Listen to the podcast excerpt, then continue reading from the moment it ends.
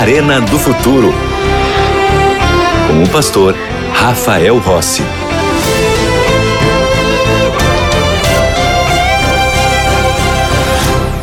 Já estamos de volta com o programa Arena do Futuro e, como você sabe, o meu grande objetivo aqui é que você continue estudando a palavra de Deus além do programa, acompanhando a Novo Tempo em outros programas que temos, mas também sendo aluno da nossa escola bíblica, que é a melhor e maior escola bíblica do mundo. É isso mesmo, é a escola bíblica aqui da Novo Tempo. O estudo bíblico à procura da verdade. São 15 temas que foram selecionados da palavra de Deus para que você entenda e compreenda exatamente a mensagem de Deus para todos nós, seres humanos, nesses momentos da história, especialmente que vivemos. Mas o que você deve fazer para receber e ter esse estudo bíblico e ser aluno da escola bíblica tem algumas formas.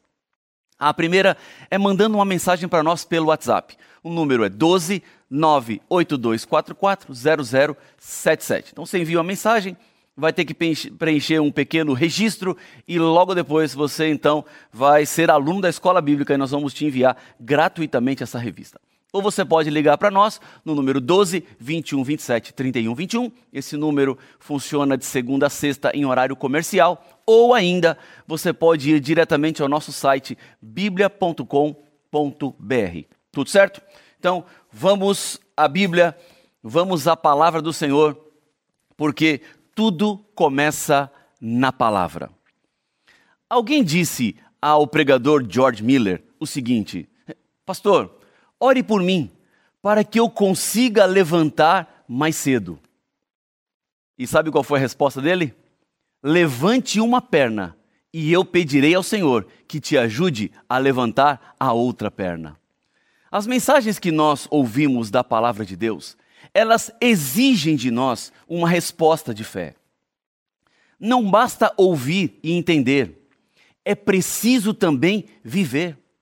Isso significa aprofundar-se na revelação de Deus.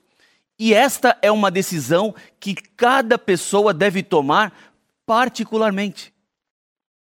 Deus nunca nos força a nada, nem mesmo para conhecer a sua revelação. Agora deixa eu fazer uma pergunta. Alguém já assumiu o seu lugar em algo que você era culpado? Alguém já te perdoou de algo que era sua responsabilidade? Eu tenho uma história assim. O ano era 2003 e eu precisei pedir o carro do meu pai emprestado. Só que enquanto eu estava com o carro do meu pai, eu fui assaltado e roubaram o carro.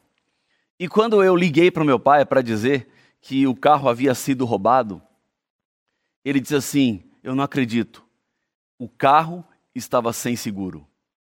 Você pode imaginar a minha situação de ter sido assaltado e agora, ao dizer ao dono do bem que me levaram que o carro tinha sido levado, de que o carro também não tinha seguro. Mas sabe o que aconteceu? Até hoje, eu não paguei esse carro, porque eu fui perdoado de uma dívida, que eu não teria condições à época de ressarcir a dívida.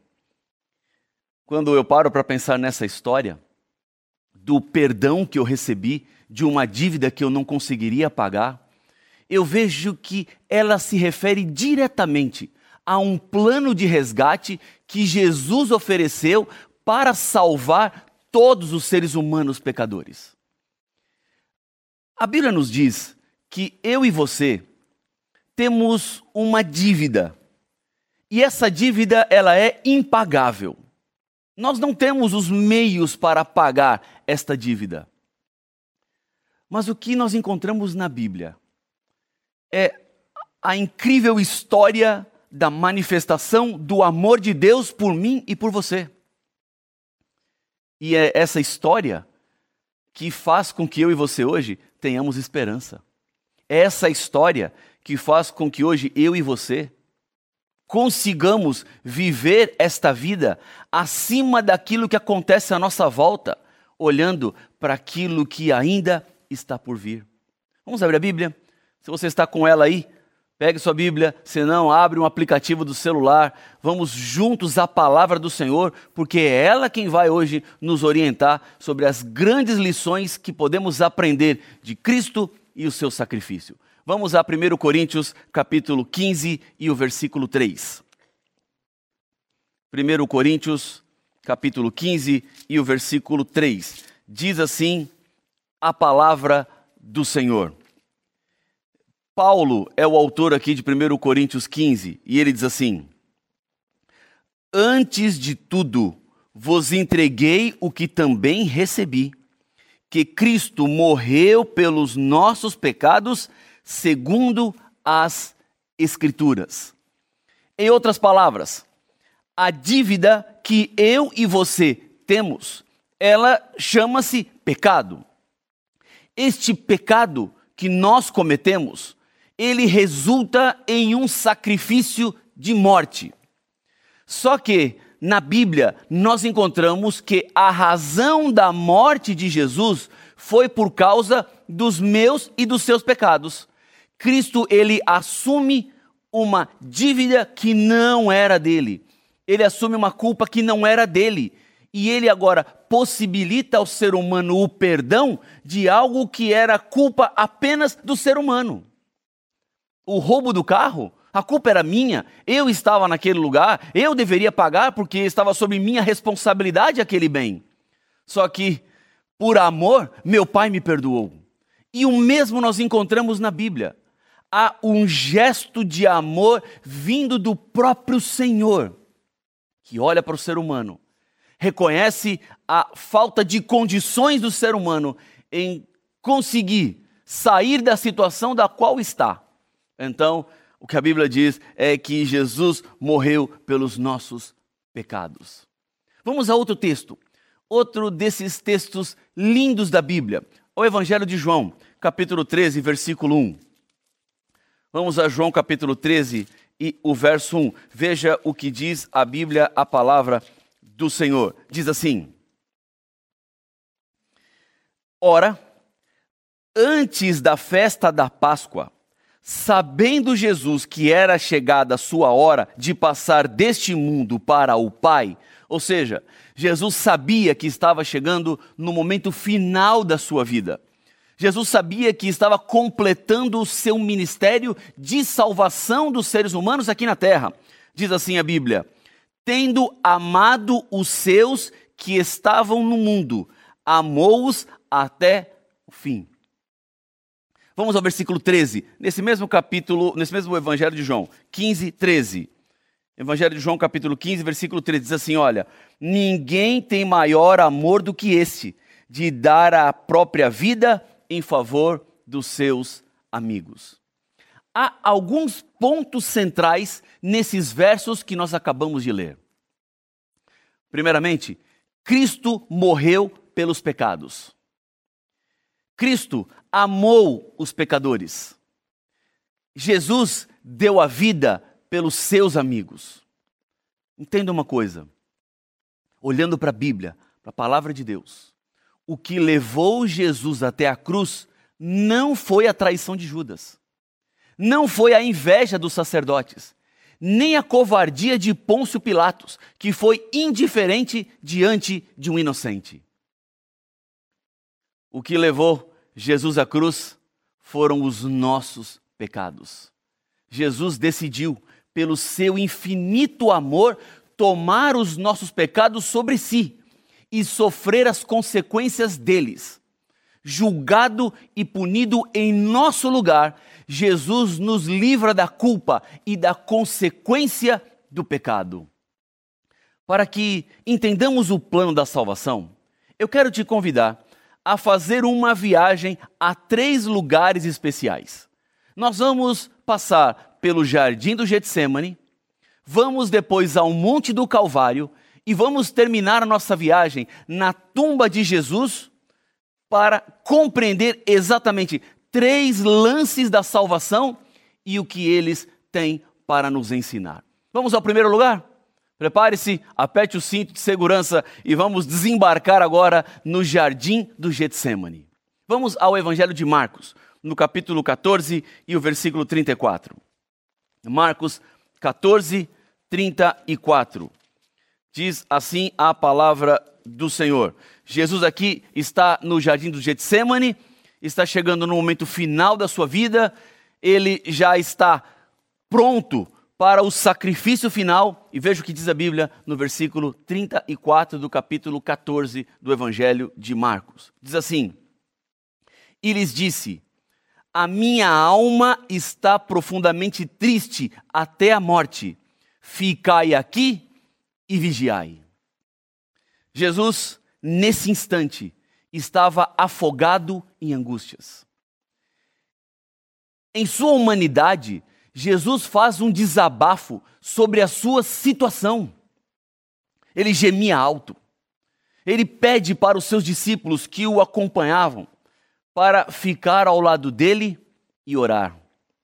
Ao invés de encorajamento, na verdade, Jesus, quando se volta aos discípulos, os encontra dormindo. A angústia de Jesus foi tão intensa que a Bíblia diz que ele chegou a suar sangue. Essa é uma possibilidade biológica já comprovada, mas que eu, particularmente, nunca vi ninguém suando sangue. Apenas pessoas em um momento de angústia extrema. Apenas pessoas em situações muito específicas e que são dolorosas chegam a este ponto.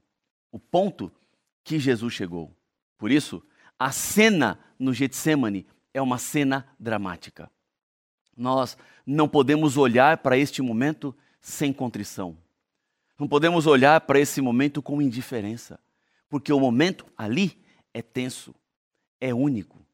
Há muita expectativa sobre o que vai acontecer nos próximos momentos. Jesus estava ali como demonstração de amor. Deixa eu abrir um parênteses aqui especial. Jesus não precisava passar por nada disso. Ele passou porque escolheu passar. Porque ele ama. Porque ele se interessa. Porque ele se importa. Portanto, nunca acredite na mentira que o diabo conta por aí de que a sua vida não tem valor, de que você não vale nada.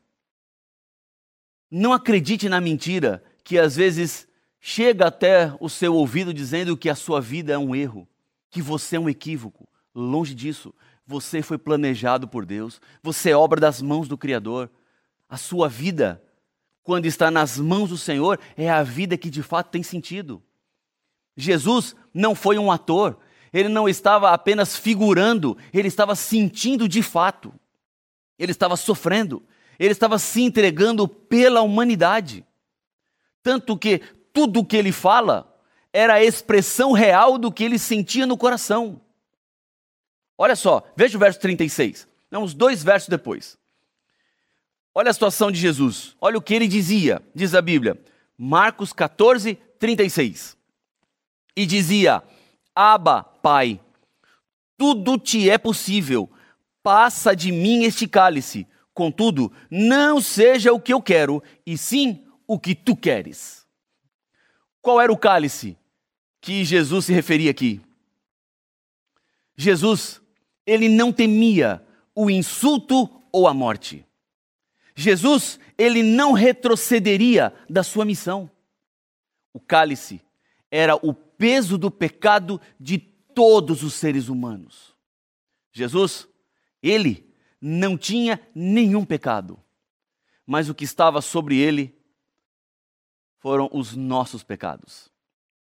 E os nossos pecados separavam Jesus do Pai. O pecado é que gera um abismo entre nós e Deus. Em 1 Pedro, no capítulo 2, versículo 24, a Bíblia diz que carregando Ele mesmo em seu corpo sobre o madeiro, Ele estava salvando a humanidade.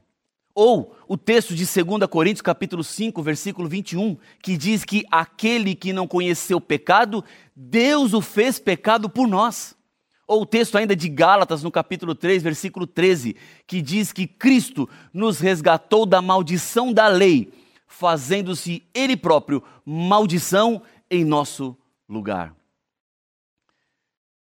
Quando eu vejo estes versos da palavra de Deus, o sentimento que brota em meu coração é o sentimento de gratidão. Há muitas pessoas que não reconhecem a sua situação. As pessoas estão vivendo, casando, comprando, estão trabalhando e não sabem qual é a razão que está por trás disso tudo. Se estamos vivos hoje, é porque Deus nos dá uma segunda chance. É porque Deus permite que eu e você tenhamos a nossa existência para que por meio dela confirmemos salvação ou perdição. O que Cristo passou e enfrentou foi as custas do meu pecado e do seu pecado. A separação de Deus em Cristo gerou uma profunda angústia. Tal foi a angústia que na cruz Jesus gritou: Deus meu, Deus meu, por que me desamparastes? Na verdade, quando eu paro para pensar nestes versos, Jesus não falou da forma como eu falei, mas eu entendo que ele gritou: Deus meu, Deus meu! Era a angústia do peso do pecado. A profunda ligação entre o Pai e Jesus foi invadida pela repulsa ao pecado. O contraste entre a corrente de ar frio com a corrente de ar quente causa trovões, relâmpagos e tempestades grandiosas. E sabe o que aconteceu ali na cruz? Houve um choque entre a natureza divina perfeita de Jesus com a malignidade do pecado. Jesus, mesmo em meio a tanta angústia, ele se manteve sempre submisso à vontade do Pai quando ele diz: Pai, o sofrimento é muito intenso. Afasta de mim este cálice. Eu, humanamente falando, não quero passar por isso porque está muito difícil.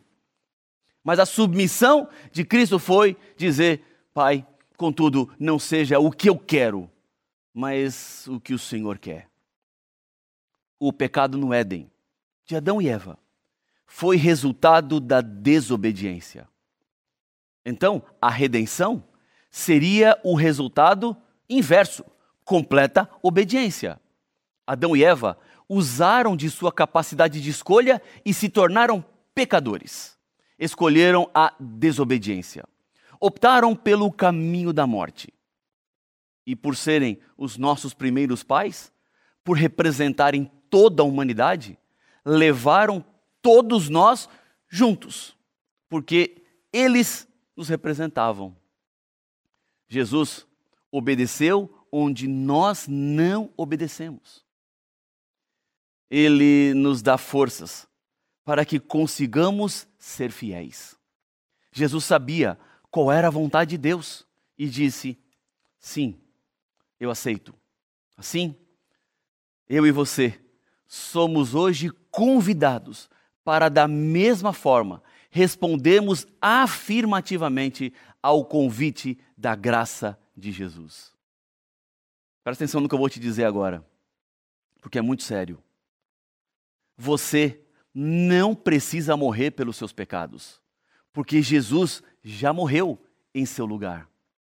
Mesmo em meio às tormentas, Deus lhe dará a paz se você disser sim para Ele.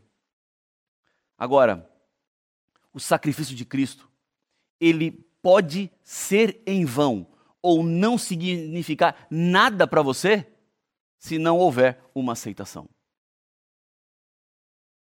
O sacrifício de Cristo só terá sentido quando você diz sim à graça dele. Quando você dá um passo de fé em direção a ele. Quando você se aproxima dele. Quando você se une a ele. Vamos continuar nossa viagem? saindo do jardim de Getsemane, vamos agora para o Monte do Calvário. Vamos ao Evangelho de João, capítulo 19. Evangelho de João, capítulo 19. e vamos ler os versículos 17 e 18. Diz assim a palavra do Senhor. Diz assim: Tomaram eles, pois, a Jesus, e ele próprio, carregando a sua cruz, saiu para o lugar chamado Calvário, Gólgota em hebraico, onde o crucificaram, e com ele outros dois, um de cada lado, e Jesus no meio. A cruz de Jesus estava no centro, porque ele é o centro de tudo. Jesus é o centro do plano da salvação, é o centro da atenção do céu, é o centro da reconciliação entre Deus e os seres humanos. Agora, por que Jesus morreu em meu lugar? O que é que isso significa? O que aconteceu de fato na cruz? Deus é amor, mas a sua santidade não tolera o pecado. Na cruz, Jesus pagou a completa penalidade de nossa desobediência. O texto de Romanos, no capítulo 6, versículo 23, diz que o salário do pecado é a morte. Eu gosto de pensar que a palavra salário significa recompensa. A recompensa do pecado é a morte. Agora, o verso continua dizendo assim: Mas o dom gratuito de Deus é a vida eterna em Cristo Jesus, nosso Senhor. A Bíblia nos diz que nós somos justificados por Deus. Ser justificado é ser declarado justo, mesmo não sendo justo. Jesus tomou para sempre o meu lugar. Deus nos amou e nos salvou quando ainda éramos inimigos. A ponte foi construída. O abismo do pecado já não mais nos separa de Deus. A reconciliação vertical também afeta a dimensão horizontal. Cristo derrubou todas as barreiras que os seres humanos levantam entre si, porque a cruz ultrapassa qualquer identidade criada. A cruz possibilita a vida plena que Deus tem para cada um. Um dos textos mais conhecidos da Bíblia está no Evangelho de João, no capítulo 3, versículo 16, que resume todo o plano da salvação. Quando diz assim: Porque Deus amou o mundo de tal maneira. E, e o mundo não é o mundo, o mundo, é você, as pessoas que estão no mundo. Deus amou de tal maneira que deu seu Filho unigênito, para que todo o que nele crê não pereça, mas tenha a vida eterna. Esta é a graça do Senhor Jesus. Você não precisa morrer pelos seus pecados. Você não precisa passar pela penalidade dos seus erros, porque Jesus assume a culpa. E agora ele te dá gratuitamente a possibilidade da salvação. Para terminar nossa viagem, Vamos agora para a tumba de Jesus. O terceiro e último lugar. Vamos voltar ao Evangelho de Marcos. Vamos até o capítulo 16. E vamos ler os versículos 5 e 6. Diz a Bíblia, Marcos 16, 5 e 6. Entrando no túmulo, viram um jovem assentado do lado direito, vestido de branco, e ficaram surpreendidas e atemorizadas. Ele, porém, lhes disse: Não vos atemorizeis Buscais a Jesus o Nazareno, o que foi crucificado? Ele ressuscitou, não está mais aqui. Vede o lugar onde o tinham posto.